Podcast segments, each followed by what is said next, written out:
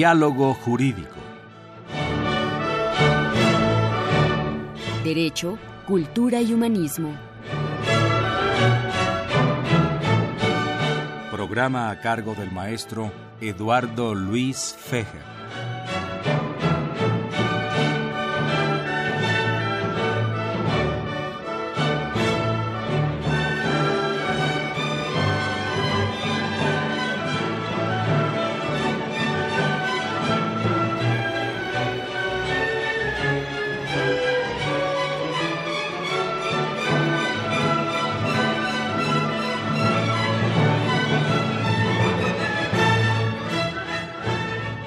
Tal amigos? Los saluda Eduardo Luis Fejer en este nuevo año y en esta nueva edición del programa de la Facultad de Derecho, Diálogo Jurídico, con nuestro lema Derecho, Cultura y Humanismo. Y quisimos abrir el año eh, con cuatro distinguidos poetas, porque hay que tomar el año de 2016 con un poco más de calma que el que tomamos en el 2015. ¿no?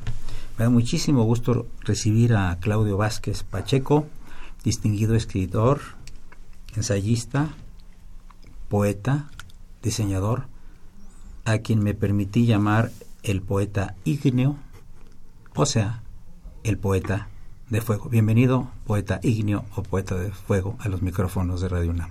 Muchas gracias, doctor Fejer. Buenas tardes a todos. El querido amigo y poeta y escritor culto, Demián Oliva. Bienvenido nuevamente aquí a los micrófonos de Radio UNAM. Sí, muchas gracias, es un placer estar aquí. Y Marco Luna, que ya nos ha deleitado con sus ensayos, cuentos y poemas hace algunos meses, a quien le damos nuevamente la bienvenida. Muchas gracias. Y por supuesto nos acompaña el productor del programa, quien también es poeta y escritor, el padre Cronos, don Francisco Trejo. Hola, ¿qué tal? Muy buenas tardes a Saludamos todos ustedes. en cabina, respeto a la señora Guadalupe Casal de Oliva y a la señorita Eugenia Oliva Casal la señorita Eugenia Oliva Casal, que debe tener año y medio o dos años. Año y medio. Ah, tiene año y medio. Bueno, no, eh, quiso intervenir aquí diciendo unos poemas, pero prefirió estar con su mamila y su chupón y está aquí en la cabina esperándonos por ahí. Claudio Vázquez, estás, eh, me trajiste un libro sobre Gilberto Owen. Platícale al auditorio quién fue Gilberto Owen. Bueno, sí. Este, Uno este, de los contemporáneos, ¿verdad? Claro, Gilberto Owen es reconocido por formar parte o ser miembro de una generación que la crítica literaria ha denominado como los contemporáneos por una revista que llevaba este nombre en torno a la que se juntaron todos ellos. Miembros de la generación, Jorge Cuesta, Villorrutia, Torres Bodet, el, Gilberto Owen, por supuesto, Salvador Novo. Salvador Novo, uh -huh. exacto. En mi opinión creo que ha sido una de las generaciones literarias y culturales más importantes en los últimos tiempos en el país y creo yo que el arte mexicano entró de la mano a la modernidad con ellos. Fíjate que yo tuve el gusto de conocer a Salvador Novo. Mm. Y uno de mis primeros libros me hizo el honor de hacer el prólogo. Qué maravilla. Tuve una muy buena relación con él, un tipo brillantísimo, inteligentísimo, pero temible, ¿eh? Sí, su pluma era, era terrible, terrible, sarcástico. Sus enemigos tenía tenían humor miedo, inglés, ¿verdad? Pero, sí, uh, no, no, no. Inclusive hizo un libro contra Diego Rivera. Terrible el libro, sí, ¿verdad? Que ya por ahí anda ahí este, perdido en las librerías de viejo, ¿no? Una una disputa ahí con Espota precisamente. Sí, ¿no? que... usando todas las palabras eh, a su gusto, ¿no? Sí, sí, sí. Muy bien. ¿Y qué puedes platicarnos de interesante la vida de Gilberto Owen? Bueno, precisamente este libro que presento ahora es lo divido en dos partes. Una, un, la primera de estas partes está dedicada precisamente a la vida de Gilberto Owen, que yo opino que no se había estudiado, no se ha estudiado con suficiente profundidad y había muchas cosas que no se conocían de él o se tenían datos incorrectos eh, por verdaderos. Entonces, en esta, en esta primera eh, parte del libro hago una búsqueda, sobre todo hemerográfica, y reúno una, una biografía completa del autor, que, que salvo un libro de, de Quirarte, que en mi opinión destacado investigador, pero un libro muy desafortunado por la información incorrecta que tiene, no existía otro, tra otro trabajo este que completara todo el, todo el círculo de la vida de Gilberto. ¿Y Guillermo Sheridan? Guillermo Sheridan tiene un, un, estudio, a mí me parece un estudio impresionante, el, el de con, contemporáneos ayer, pero no dedica, le dedica a la generación completa, no, no en mm. específico a Gilberto. ¿Y, ¿Y, qué característica distintiva tuvo la personalidad y la obra de Owen para haberte impactado a ti? Bueno, yo creo que es una, una creo que lo, lo, resumen sobre todo el epígrafe que, que pongo de Jean, de Jean Cocteau, que Léelo, precisamente estábamos conversando hace unos minutos. Dice, los seres singulares y sus actos sociales contribuyen, perdón, constituyen el encanto de un mundo plural que los expulsa. Se angustia uno ante la velocidad adquirida por el ciclón en que viven esas almas trágicas y ligeras. Eso comienza por unas niñerías. No se ve en ellos al principio más que juegos. Creo que Gilberto Buenera es una de esas almas trágicas y ligeras, poco comprendido, que además vivió por, por los motivos de que vivió mucho tiempo fuera del país, se le conoció muy poco aquí, pero su obra definitivamente ha impactado, eh, en mi opinión, todo eh, la poesía eh, nacional y, en, en, habla española, ¿no?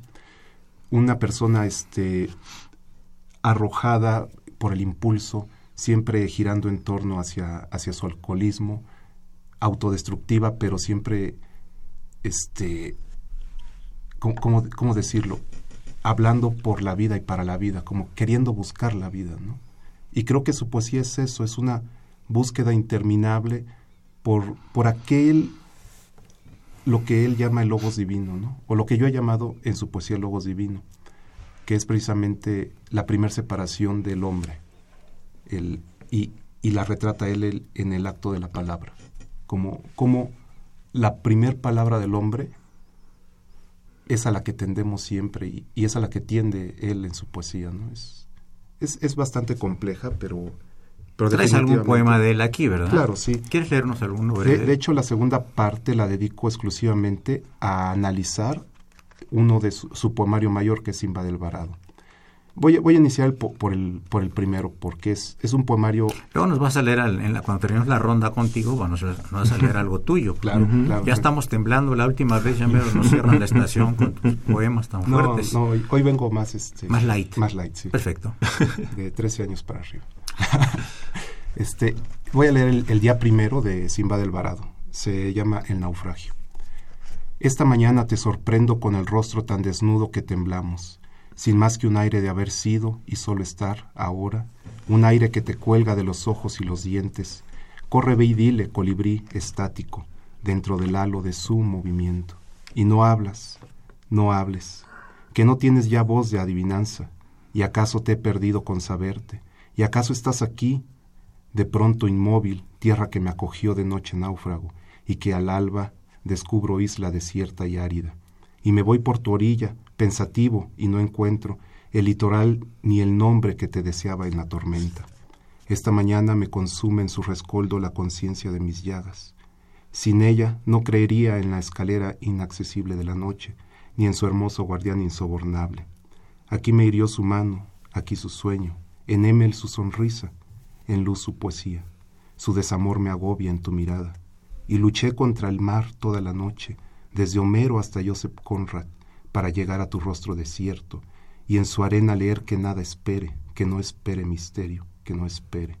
Con la mañana derogaron las estrellas y sus señales y sus leyes, y es inútil que el cartógrafo dibuje ríos secos en la palma de la mano. Qué bonito.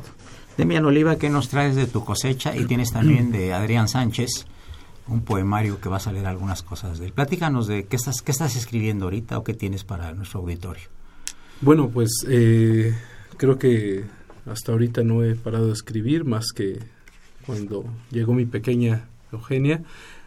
Secó mi pluma, pero de ahí este, sigo encontrando eh, pequeños eh, pedazos de mí escritos en, en, diferentes papeles y pues eh, a Dios gracias no he parado de, de bueno. escribir, siempre tengo... Te ha tocado la musa. Exactamente, dos. Ah. claro. Y pues también el poemario que, que, que le mencionaba de Ángel Adrián Sánchez Villa, eh, me he tenido la oportunidad de toparme con personas que, al igual que yo, creen que, que esa palabra de la cual eh, hemos hablado hasta el momento, pues es muy importante. Eh, una frase que, que, hemos coincidido muchas veces, oída al pasar, es que la poesía no sirve para nada, por eso es indispensable.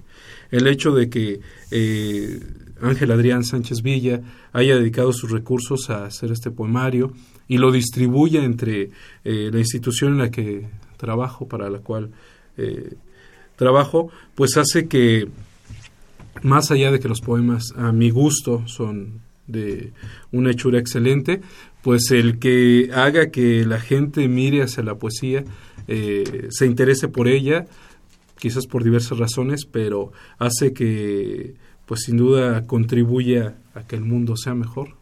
100%. Y este, pues no sé si guste que lea un poema de... Primero uno tuyo o dos Uno tuyos, ¿te parece? Y luego parece pasamos con Adrián. Sánchez. Muy bien, pues vamos a empezar por... Ese beso, tan breve, fue el tiro de gracia de este peculiar amor. Me pides que sonría, en vano lo intento. Mi sangre sabe algo que ignoro. No podemos engañarle. Falto a mi palabra, me falto a mí mismo. Pierdo la dignidad al rogarte un último beso. Quizá no te has percatado que este podría ser el punto final de nuestro poema. De lo contrario, serías tú quien sin más me besaría. No soy tan valiente como para, con una herida en el corazón, actuar como si nada pasara. Me falta locura para recobrar el juicio que por ti he perdido. Son tantas partes de mí las que debo frenar para no ir en tu busca, sabiéndote tan cerca. Soy tan ciego que es solo cuando ya no estás que veo claramente mis errores. Me supe perdido desde el primer momento en que te vi. Por más increíble que te parezca, es en tu compañía cuando empiezo a extrañarte.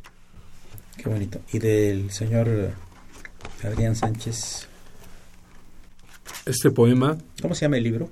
se llama Causas Nocturnas y el poema se llama Te extraño hay veces. Tengo ganas de llorar, de escapar de esta miseria que diste de humana, que tiembla y soy. Hurgo rendijas, indicios, y ante la duda me diluyo, como agua de lluvia que erosiona la pared de esta su última tempestad. Sostengo en mi esqueleto el peso del dolor cuando te extraño. Pregunté cómo se llama, para odiar su nombre, inventarle rostro y maldecir, para dar cauce a la rabia que me colma, pero te extraño. Yo hice de tu cuerpo un santuario, y te amé y te llamé mi oración.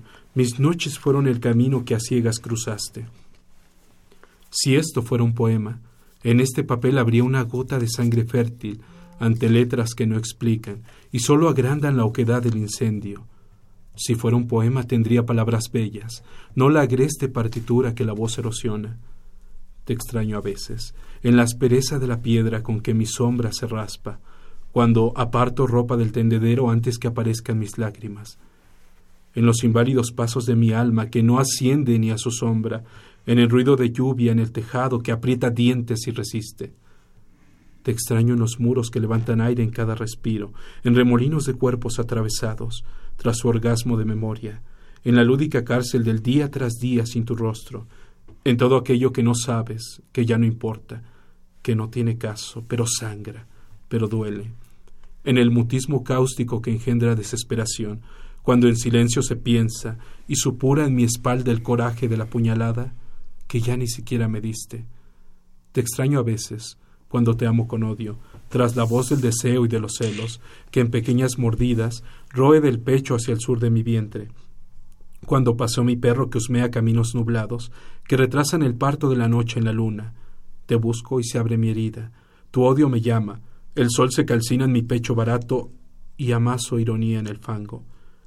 Te extraño al mirar mis alas jubiladas, en la travesía terrenal deshilachada de esperanza, en el gruñido de dolor que pernocta, mis horas desencajadas. Y acaso cuando tiemblo. Te extraño a veces, pero hay veces que te extraño más. Amigos, eh, vamos a hacer un pequeño paréntesis musical y luego continuamos con Marco Luna.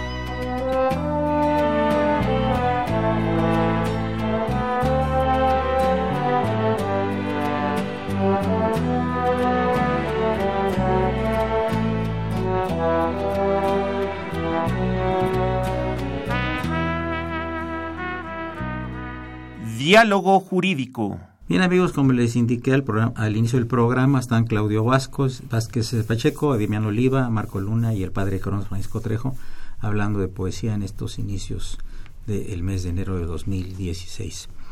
Eh, Marco, platícanos un poco qué estás estudiando, porque tú eres muy joven y además eh, estás eh, haciendo poesía y literatura estando en una facultad de la UNAM que no tiene nada que ver con esto. Sí, em, yo estoy estudiando física y matemáticas ahora y puede parecer que la literatura y el arte en general no tienen mucho que ver con la ciencia y no hay una relación estrecha, pero sería sorprendente ir a la facultad y ver a la cantidad de, de alumnos que estamos inmersos y sometidos, se podría decir, al arte, ¿no? Porque finalmente la ciencia es creatividad y es una mirada a la verdad del universo, ¿no? Igualmente la poesía y el arte son una mirada a la verdad del alma, del ser. Entonces, yo creo que sí hay una relación muy fuerte y no sé, a mí me gusta pensar que no es una elección, hacer arte no es una elección, no hay menos la poesía. Me parece que vas caminando por un puente hacia la facultad o algo así y de pronto te golpea la poesía y, y te exige que, que le escribas, ¿no? Por eso quizá es, es adecuado y a veces pertinente posponer escribir para tener una idea más clara y sentarse frente a una hoja de papel o a una máquina de escribir una computadora. Sin embargo, cuando se hace poesía esto es imposible. Vayas donde vayas, estés con quien estés, cuando te golpea no puedes más que ceder, ¿no? Entonces, a veces en una clase o donde sea, pues. Hay que ceder ante la musa, ¿verdad? Porque Sí. si no se molesta. Sí, Luego huye y pasa mucho tiempo en que regrese, ¿eh? sí, sí, sí. Platícanos un par de poemas tuyos, por favor. Eh, Sí, este se llama Que esta sea para nosotros. Yo creo que no estuvimos presentes, nunca. Era más bien el ansia y el hambre, esa necesidad de arrojarnos a la locura. Creo que tú y yo jamás nos tocamos siquiera, aunque destrozaras con tus manos mi cuerpo mil veces. Ciegamente me entrego al pensamiento de la huida, al recuerdo vacío de tus ojos en la cima. Ni estabas ahí, ni quería que estuvieras. Resulta un poco triste si lo piensas. Casi tengo la certeza de haberlo visto, diminuto, en tu mirada. Quizá creías que yo era él, y yo, y yo a veces también lo creía. Por mi parte no tengo nada que decir. La voz con que me quedo está cosida a un cenicero y al reflejo de mi rostro sobre un trago, mi espejo preferido. Creo que no me atrevería a mirarte más allá del juego de la ausencia. Te desconozco. Ese ha sido nuestro acuerdo. No me extraña no extrañarte. Nunca estuvimos presentes. Era más bien el ansia y la locura. Eran más bien las ganas muertas de estar perdidos juntos. Otro más, por favor. Los años de mi vida se van corriendo. La cabeza se me llena de recuerdos blancos. Encanecido, el cerezo muda sus hojas. Queda solamente el tiempo que nos crecen las ramas. Se seca la carne en nuestros cuerpos. Como las hojas de otoño, crujen los restos de la tarde. Huyen las flores rotas de nuestros huesos. Quedan las raíces. Queda solo el alma. Nos hemos vuelto jarasca y corteza hueca. Cenizas dispersas entre la niebla que avanza. Sabemos, sabemos que viene el invierno y somos leña que aguarda la llama. Es tiempo para el último viaje. Queda solo el tiempo. Queda solo el tiempo. Y viento que se lleve la semilla hasta el mañana. Quiero decirle al auditorio, eh, Marco Luna, ¿qué edad tienes? 21 años. Bueno, para el, el- cuando ya se emite el programa, 22. ¿Ah, sí? Sí, el primero de enero es. Ah, felicidades. 22. Eres un capricorniano. Sí. Felicidades, muy bien. Bueno, el padre Cronos, que es, eh, pues, escribe, hace poesía, excelente en relaciones públicas, eh, una gente muy polifacética, que a lo largo de los años nos ha hecho el honor, el privilegio y el favor de colaborar como director de imagen del programa que están ustedes escuchando. Y ya tiene algún tiempo que terminó de escribir un libro, le debo el prólogo, ahora en vacaciones me voy a apurar para, para hacerlo, pero platícanos cuál es la génesis, el nacimiento de este libro, cómo se llama y por qué lo escribes. Bien, este, pues el libro se lo empecé a escribir precisamente porque ahora sí que usted me dio la, la idea y me impulsó a escribirlo porque siempre platicamos de personajes que hemos conocido en común y que yo he conocido por otro lado y un, día usted me dijo, maestro, dice, ¿por qué no escribes todas tus, tus, eh, tus experiencias? Entonces recuerdo que fue una vez en diciembre, porque era reciente cuando eh, precisamente el gobierno alemán nos, otorgó al programa el, el, premio Walter Reuter. Y entonces como que eso me inyectó mucha alegría y precisamente fue en todas esas vacaciones de diciembre y me senté a escribir primero a mano. Pero fue muy difícil eh, escoger algunos de los personajes. Entonces cuando yo terminé el libro, eh, usted me hizo la sugerencia, lo cual a mí me gustó mucho de que se llamara el libro este, El eterno centinela de extraño cementerio y otros, otras historias desconcertantes. Y el eje central del libro es precisamente el cuidador de un cementerio que ya hemos comentado, que se encuentra en el pueblo de Mineral del Monte, eh, el señor Inocencio Hernández, que cuidó mucho tiempo ese cementerio y que se hizo muy famoso precisamente por contar historias, pero no precisamente las historias que se cuentan son de, de, este, de los difuntos que ahí yacen en este cementerio, sino, por ejemplo, comentábamos de algunos personajes y yo doy, como quien dice, el lado B de esos personajes, la faceta que no se conoce de esos personajes. Por ejemplo, no sé qué personaje este, pudiera yo comentar en este momento. Estamos hablando de poetas, por ejemplo, el poeta Iván Portela, le dediqué un, capítulo, Demian lo conoce personalmente a Iván, y es que resulta que Iván siempre, todo mundo le dice, eh, lo ve inmediatamente lo asocia con, con, su historia de amor de Teresa Cody y varias cosas. Y entonces una vez este, estábamos en la casa, les voy a platicar este, parte del lado B, estábamos en la casa del escritor Arturo Ortega Bley, que también estaba aquí en el programa presentando sus obras. Y tenía una bandera el puesto ahí en la sala de su casa. Y, le, y dice Iván, dice, oye, ¿me permites besar esta bandera? Sí, pues, ¿por qué no? Bueno, la bandera pues es un símbolo nacional y bueno, la puede uno besar como, como un acto de veneración, ¿no? Entonces alguien le preguntó, oye, ¿por qué besas la bandera? Dice, porque gracias a esta bendita bandera yo estoy aquí en este país, que para mí también es mi, mi patria, dice, es mi nación. A ver, platícanos por qué. Y entonces resulta que Iván, eh, más o menos la edad que tú tienes, este Marco Luna, él empezó a escribir en Cuba. Entonces él empieza a escribir en un periódico, pero en ese entonces ya estaba Fidel Castro como, como presidente, como jefe de Estado. Y era un periódico que era un poco o un mucho eh, subversivo, pero pues Iván no se metía en política, él escribía su poesía y se escribía su poesía. Entonces un amigo de, del papá de Iván, que trabajaba en el gobierno de, de, Cuba, le dijo, oye, este, te voy a dar un tip. Mañana no dejes que Iván vaya al periódico, porque va a pasar esto. Este, van a ir por ellos y se los van a llevar. Dice, lo que debes de hacer es sacarlo del país. Entonces en ese momento el papá de Iván eh, fue a visitar a varios embajadores de países. El primero que fue a visitar fue el de Brasil y dijo, no te puedo ayudar fue a visitar al de Uruguay y le dijo, dice que literalmente se hincó, le dijo, oye, ayúdalo, no te puedo ayudar. Y llegó con nuestro representante de, México, que es este eh, Guillermo Bosques en, ese entonces. Gilberto. Gilberto, perdón. Eh, muy famoso, porque él ayudó a salir a mucha gente cuando el holocausto en, en Europa, en los años 30 y le dice, dice, ¿sabes qué? Dice, eh, yo sí te voy a ayudar, tráelo. Y lo llevó. Y estaba ahí en la embajada y este Iván dice, dice, ahí conocí, ahí fue la primera vez que vi la bandera de México y me enamoré de la bandera. Y entonces oí el himno nacional mexicano y le escribí un poema al himno nacional mexicano que alguna vez lo presentamos aquí en un programa que le dedicamos a los símbolos patrios. Y es un poema que más tarde, al llegar Iván a México, se publica en, un, en una antología este, sobre los símbolos patrios durante el gobierno de Díaz Ordaz.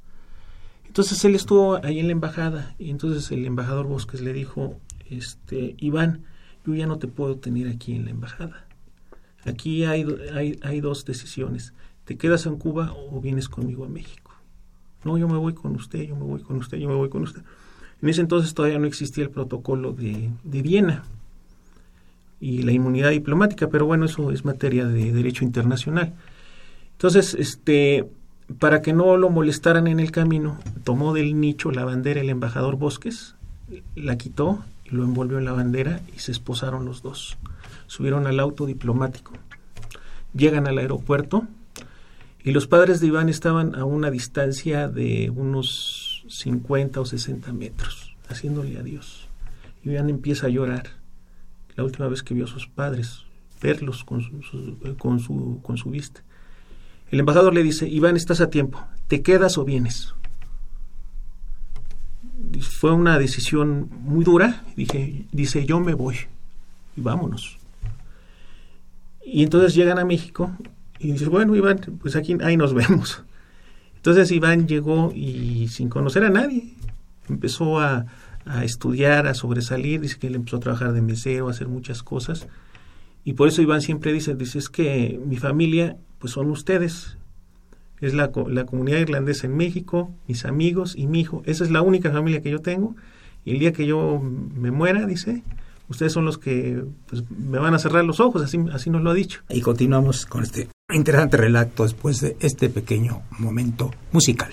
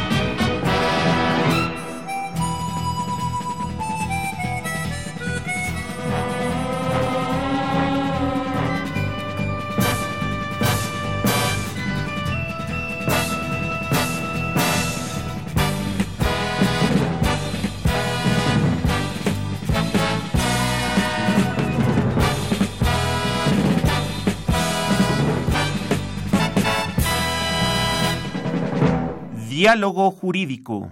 Continuamos con el relato de Fresco Trejo, el padre Cronos, sobre eh, eh, eh, Iván Portela, el poeta. El poeta de dos islas. El poeta de dos islas, que así, así ese nombre se lo impuso, y lo platico en mi libro, se lo impuso el, el embajador Imon Hickey, que estuvo aquí en, en, representación antes de la actual embajadora, que es Sonia Highland, a quien respetuosamente le mandamos un saludo a la embajadora Highland. Entonces, este Imon Hickey organizó un, un, desayuno para conocernos a, algunos, eh, eh, pues de los que hemos estado cerca de, esta representación diplomática, la Embajada de Irlanda, y nos invitó a desayunar el historiador Carlos Mayer, que ha estado constantemente en el programa, este Iván y yo. Entonces estábamos desayunando en la residencia y el embajador dice, este, oiga Iván, dice, yo le voy a sugerir una cosa, dice, ese libro que usted me acaba de leer, El borrador, usted debe de imponerle este nombre, Poeta de dos islas. Y entonces este nos volteamos a ver todos y yo le dije, le digo, mira, ¿sabes qué? Que ese sea también pues tu nombre como tú te presentes públicamente. Iván Portela, el poeta de dos islas, en alusión a Cuba, la isla de Cuba y la isla de Irlanda. Porque eh, Iván Portela es, y ya nos lo ha demostrado, yo creo que es, eh, yo creo que no, es, eh, me atrevo a decir, es yo creo el, el único latinoamericano que se ha dedicado de, de tiempo completo a escribir poesía de corte eh, celta, pero en español. Incluso sus trabajos han sido publicados en el Cross, que es un periódico destacado en la Argentina, y recientemente también en el Departamento de Lenguas Extranjeras del Trinity College, que es una de las universidades más prestigiadas de, de la República de Irlanda. De Irlanda, perdón, ya no se dice República, se dice Irlanda, si no me van a corregir. Entonces, ese es Iván, él, él es así como él llega y como también este, eh, él después va a, a, Irlanda, pero también ahí vive otras aventuras que también muestran ese lado B. Y alguna vez alguien me decía, dice, oye, dice, si Iván luego nos platica de esa faceta que no conocemos de él, dice, porque todo el mundo lo conocemos por su obsesión por, por, la cultura celta, por Teresa Cody, por volverla a ver, dice, pero no conocemos eh, ese, ese lado B de su vida que tiene mucho de humanismo, y que tiene mucho de, de una vida que no ha sido fácil y que yo creo que si muchos viviéramos lo que ha vivido Iván, este, a lo mejor ya nos hubiéramos suicidado, ya nos hubiéramos aventado ahí. Yo quería que comentaras brevemente aquí sobre su relación con esta dama de nombre Teresa Cody, porque la estás mencionando muy seguido y en nuestro auditorio hay que ilustrarlo. Bueno, y recordarle además. Mira, eh, Teresa Cody es una dama que él conoce en Irlanda. Cuando eran jóvenes. Cuando eran jóvenes. Y era una dama de, de, de clase rural, aunque ella vivía en, en, Dublín, que es una urbe, ella era de una familia rural. Entonces, este, les llamaba mucho la atención a los papás, porque Iván me lo platica, de que platicaba con, dice, es que nosotros sentimos mucha afinidad con la gente de, de Cuba, de México, porque pues tienen un pasado muy parecido al de nosotros y les gustaba mucho la, la relación. Entonces, este, de, de, repente Iván tuvo que regresar a México porque él estaba becado. Se hicieron novios, ¿no? Sí, ya incluso ya había, ya habían hecho un gays. ¿Y qué, y qué quiere decir un gays? Un gays es un, este, es una palabra, palabra celta que es eh, una como promesa, o hablando en términos del recientemente desaparecido este Ferrusquilla, grabé en la penca de un maguey. Sí, así se lo dije una vez a, a, algún embajador de, de, Irlanda en México y le dio risa cuando supo. Sí, es que es, es así más o menos. Es el, el es como cuando tú grabas aquí en México como en un en un en un este en un maguey o en un árbol un juramento. Entonces ese es un gays y el gays en, eh, dentro de la cultura eh, celta no lo puedes romper. Entonces ellos hicieron un gays de amor. Iván se tuvo que regresar a México porque estaba viendo la posibilidad de traer a sus padres de Cuba a México y a la manera de la ni trajo a sus padres y resulta que le, le devolvían las cartas de, de, Teresa Cody, o sea, return to the sender, regrésese al remitente. Entonces Iván este, ha tratado de, regresó a Irlanda, pero ya no la encontró. Y después en 2009, precisamente en el año que conocimos al embajador Hickey, que nos invita al desayuno, este, Iván acababa de regresar de Irlanda y fue a buscarla precisamente al, al domicilio donde ellos este, vivían, que como dato curioso, a dos cuadras vivía el embajador Hinkey. Entonces, este, tocó la puerta y resulta que ahí vive una familia de origen rumano y le dice, oigan, este, ¿y ustedes qué rentan esta casa o? No, dice, pero ¿quiénes eran los dueños antes? No, no sabemos, no, y, y no, y no se sabe. Entonces Iván vive con, con, esa obsesión de volver a ver a Teresa Cody. Entonces, alguna vez, este, eh, precisamente el embajador Agnew, que fue el primero, el día que nos, nos, despedimos de él, pero no en un cóctel o en una recepción, sino personalmente con él, le dice, oye Iván, este, ya deja eso, dice, este, te vas a meter en un lío, dice, ¿qué tal si está más fuerte el esposo que tú? Dice, te vaya a, dar un, una buena paliza. Dice, no, dice, yo no pretendo más que llegar y decirle, ¿sabes qué? Aquí están todos los poemas que he escrito eh, hacia ti en estos años y ahí nos vemos. Eso es todo lo que yo quiero, punto. Nunca la encontró. Nunca la he encontrado. Por internet, ni en los hospitales, ni en los cementerios, ni en ningún lugar del mundo. Hay varias Teresas. ¿Cómo escribe Cudi, verdad? C-U-D-D-D-Y. Incluso este, había una secretaria de Agricultura y este y precisamente uno de los embajadores le dijo dije déjame preguntarle a la secretaria de, de agricultura si tiene que ver algo con ella pero es que este apellido por ejemplo en Liverpool hay hay una Teresa Cody la contactamos y este y pues dice que no en Australia hay otra y en Nueva Zelanda hay otra entonces este es amor del bueno, ¿eh? Sí, pero él dice, dice, yo nada más quiero entregarle los poemas, ¿no? Quiero saber si vive o qué pasó, qué fue de su vida, ¿no? Sí, dice, pero le dice... Entonces ese es uno de tus personajes, Ese es uno de los personajes. Bueno, ahorita vamos a pasar a ver los demás, pero ahora le toca en la ronda al poeta Igneo. Igneo. Claudio Vázquez Pacheco. Ya aquí el, maestro Demian Oliva ya está aquí abanicándose porque va a empezar a ponerse color no, rojo. No, Tráenos uno fuertezón, hombre, estamos iniciando el año. Porque tú acostumbras. Clasificación C. No hay problema, hombre. Pues, a esta hora no nos oyen los niños, están en la escuela. No, ahora, ahora tengo otro, otro, otro, tema diferente. Bien, para adelante. La luz blanca, la mañana querida lleva en su lomo, hermosa como un caballo, aquello tan íntimo, transparente, que no puede ser recordado no tiene nada que contar. Sus huellas son, en el libro de la memoria, el sueño de aquello que, en el sueño, se quiere tan solo olvidar. Otro más, por favor. El siguiente es un texto que francamente no sé si ya lo terminé. Pero, francamente queremos escucharlo. pero allá, ahí va. Quiero ser a la altura del miedo, de su peso acumulado en el corazón, pero sigo aquí como una fotografía eterna, sola ni una voz que me extrañe, ni el eco perseguidor del silbido al borde de los labios.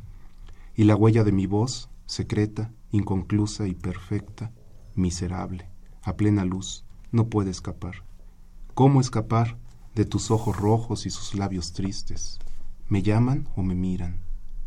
Pero mis gritos no escuchan mis gritos y sus ecos de una canción depresiva igual a mí. Qué bonito. Por favor, Demian, un poema tuyo y uno del señor Adrián. Totalmente de acuerdo con lo que decía Marco. Eh, ¿Con relación a, qué? A veces es tan, tan difícil el mantener eh, a la musa pues sujeta, un que hay que hacerlo. Este poema hay que amarrarla. Lo hice a bordo de un pecero con media mano tomada, de, agarrado del tubo y con la otra tratando de sostener el papel en el que lo escribiría. Y dice, el tiempo que me obsequias parece cada vez menor. En contraste, la cordialidad y dulzura de tu voz aumentan, así como las razones para seguir descubriéndote hermosa. Infructuosamente he intentado predecir el milagro de tu presencia, es incluso más fácil escribirte este poema a bordo del pecero, trayecto al que robas los paisajes, incrustando el nácar de tu piel al pensamiento. Armoniosamente sigues el compás de giros, paradas abruptas, ascensos y descensos, cambios parciales o totales de compañeros fortuitos de viaje. Espero el momento del arribo a mi eterno punto de retorno, y aunque sé lo improbable que sería, me centro en la posibilidad de, sin más, encontrarte junto a mí. Pues vamos a tomar uno al azar. Al azar. Esperemos el que ¿Existe el azar para los poetas? Pues sí, para la poesía sí. ¿no? Tú que eres científico, a lo mejor no crees en el azar. crees en lazar la musa. Sí, el poema que acabo de leer dice eso, es improbable. Claro. Porque no hay otro, otra forma, otro fenómeno con el cual poderlo comparar pero no imposible. Pero decía Einstein que Dios no juega a los dados y eso que él también era hombre de ciencia. Sí, así es. Dice él mismo, vuelcan su temblor las manos por el vacío que las separa o por la pasión que las funde. El viento que hace cantar el abeto es el mismo que yace en la tierra donde descansan cuerpos. Nace la flor del color de una mirada, el mismo cordón que ahorca, le condujo alimento en la sangre de su madre tus ojos, sostenidos en un suspiro del alba, ahora desprecian la inmóvil transición de mi mirada. Se desgaja en un laúd hacia la sombra. El mismo amor, noble ante la dicha, alza su ballesta y lucha, muerde y busca afanoso menguar su angustia ante el dolor. Otro más, por favor. A la otra orilla. Antes echaba por labios un ancla, ahora zarpo marino, disfruto esteros y soporto tormentas. Ahora te beso, tomo tu rostro con manos abiertas, Hago surco, amanso la furia con que marea y rocas disputan espuma. Busco tierra y nuevos puertos, espeso noches en un espejo. El vértigo inocente de un movimiento casual, todo registra la memoria. Sin duda comparto el pan que Dios ha dividido. Ahora llego a la otra orilla. Entiendo lenguajes místicos, veo tardes que sangran, nubes desgarradas que se antojan de nuestra ternura. No te beso como antes. Dispongo mis sentidos sobre el alma, apresto semillas, para que aquellas palomas que pernocten en su tejado. Ahora te beso a ciegas y oriento el aullido del lobo que celebra ser aceptado nuevamente en la jauría. Muy bien, hacemos un paréntesis musical a cargo del padre Cronos. Continuamos en unos momentos, amigos. Gracias.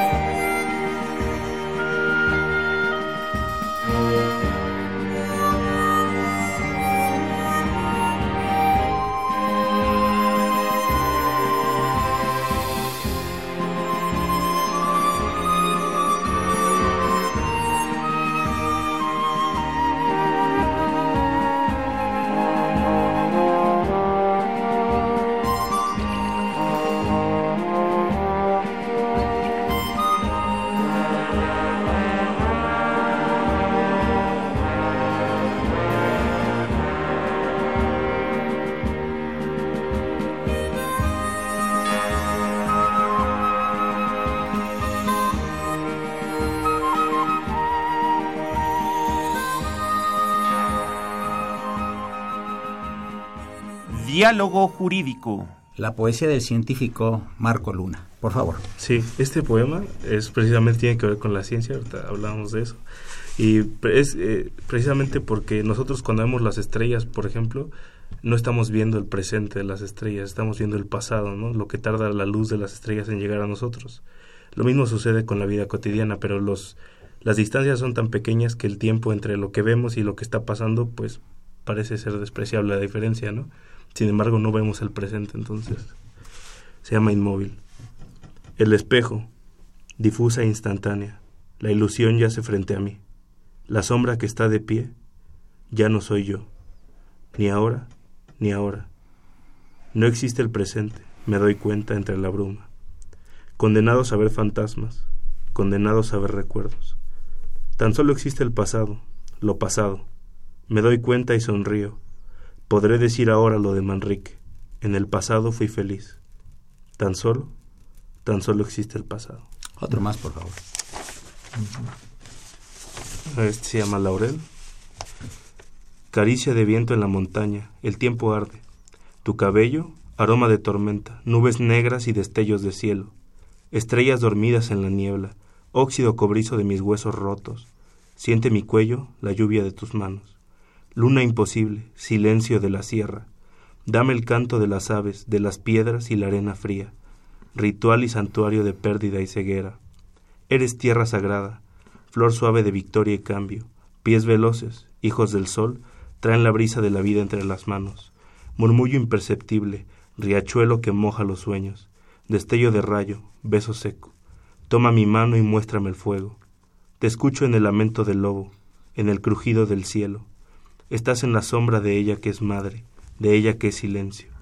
Te conozco, presagio funesto, te conozco, promesa de calma. Del polvo te alzas, ilusión y primavera, al polvo vuelves, roída, eterna. Secreto espinoso del desierto, secreto de noches sedientas, en ti me guardo, a ti me entrego. Gracias. Eh, maestro Padre Cronos, para ya finalizar el programa, unos minutos más, eh, de los personajes que biografiaste, ¿cuál es el que con el que más te identificas o más te, ha impactado en tu vida, en tu vida cultural y personal?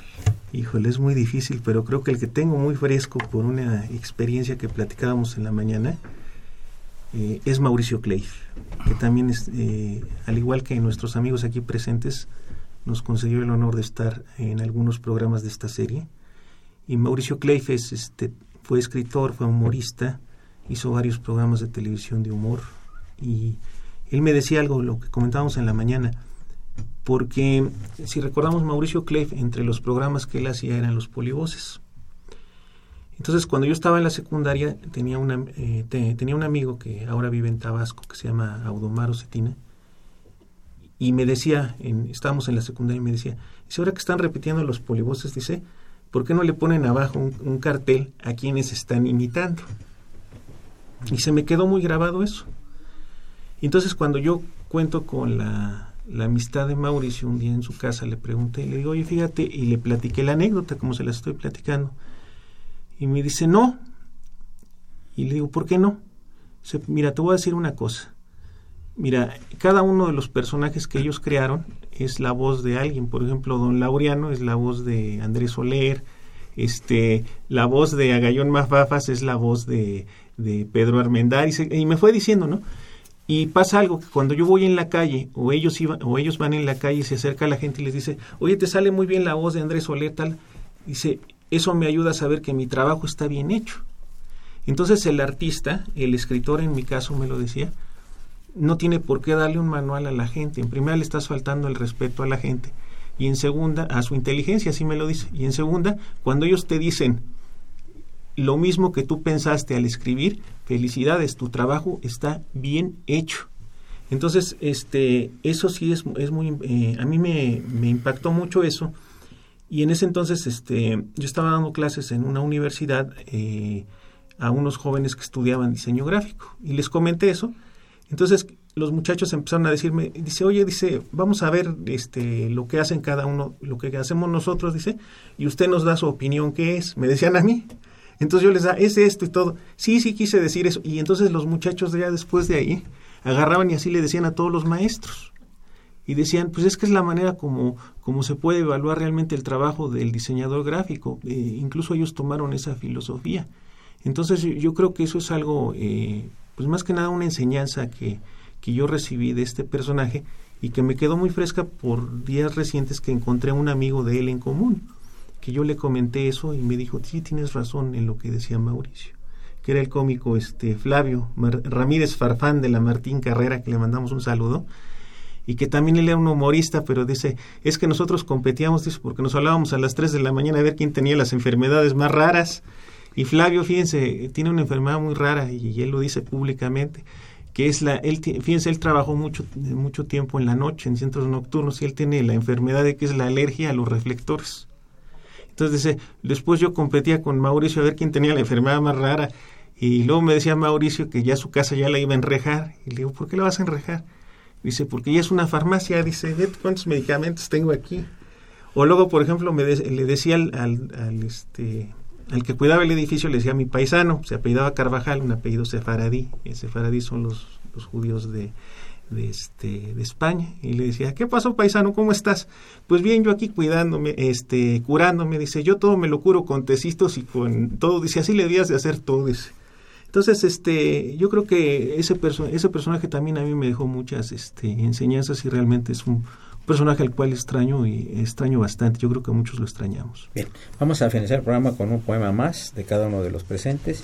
Este es un poema que viene de una serie que he denominado Traducciones Inventadas. Eres una imagen linda, un sueño, más linda aún, real de muchas maneras, sucias maneras, de un animal ciego, perra en brama de culo dulce, ardoroso, tan largo como un cuchillo, y tu amor es otra imagen, temblorosa, desgarrada, de pensamientos tristes y pellejos rosas. Una foto, extraña, cansada como un silbido, moldea, moldeada por mi ojo hondo, envejecido y lechoso, pero en mis sueños y su ojo ciego, empujado por la lengua afilada y fría, un eco corta y se hunde muy lejos que te pierdo en la memoria. Ya saben amigos por qué le decimos el poeta de fuego, poeta de no, ya no hay que hacer ninguna aclaración posterior. No, Ahí sí se, se, aplica este axioma de Mauricio Cleif. ¿eh? Sí, totalmente, 100%. Él es el.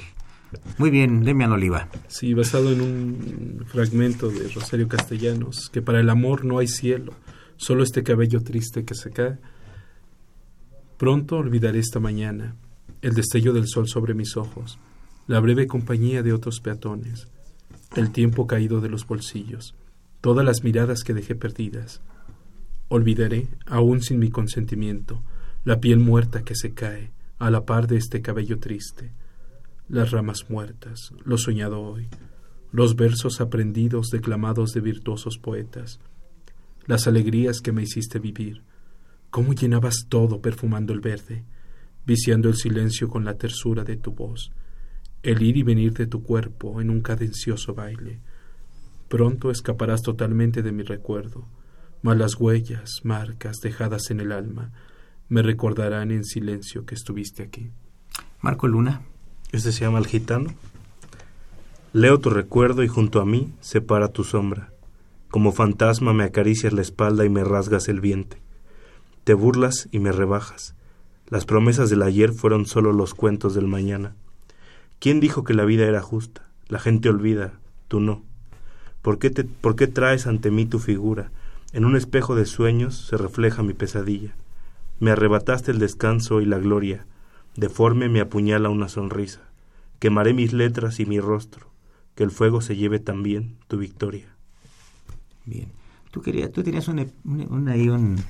Sí, en, en, esta charla que intermitente que hemos mantenido en la mesa sobre el, cómo dominar a las musas, mm. quisiera traer un poco una, una frase de, de Rilke, de Jean Marie Rainier María Rilke. Exacto. Dice, pero los versos significan tan poco cuando se los ha escrito joven.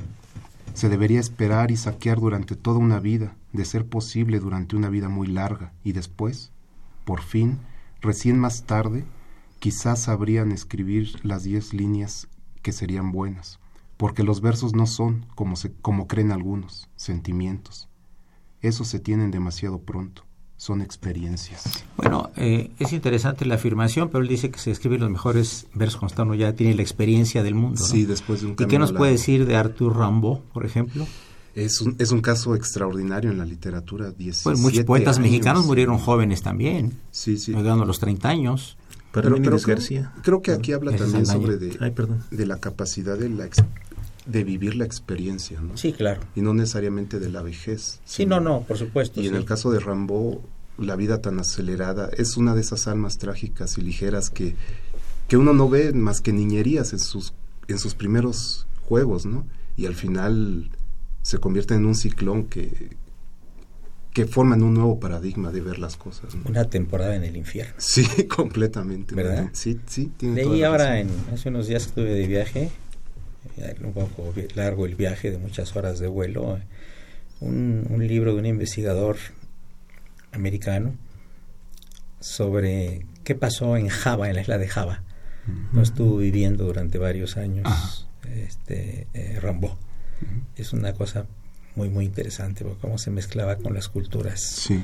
autóctonas. Pues amigos, llegamos al, al final del programa. Yo le agradezco mucho a Claudio Vázquez eh, Pacheco. eh, Muchas gracias. Su presencia, comentarios y este libro que espero que tenga gran éxito. Se lo deseo y así será. Gilberto Owen, Dos Encuentros. Demian Oliva, querido amigo poeta, muchas gracias por tu presencia y por tus comentarios Gracias, gracias, un tan amables y, y tu talento para, para escribir indudablemente.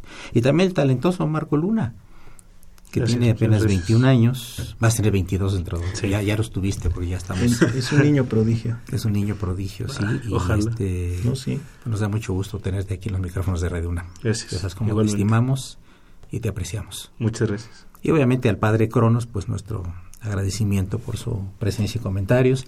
A Miguel Ángel Ferrini, hombre de cultura, que nos hace favor de estar ahí en los controles. Y saluda nuevamente, respetuosamente, a la señora Guadalupe Casal de Oliva y a la distinguidísima señorita Eugenia Oliva Casal. Soy Eduardo Luis Fejer, la mejor de las tardes y, por supuesto, el mejor de los años.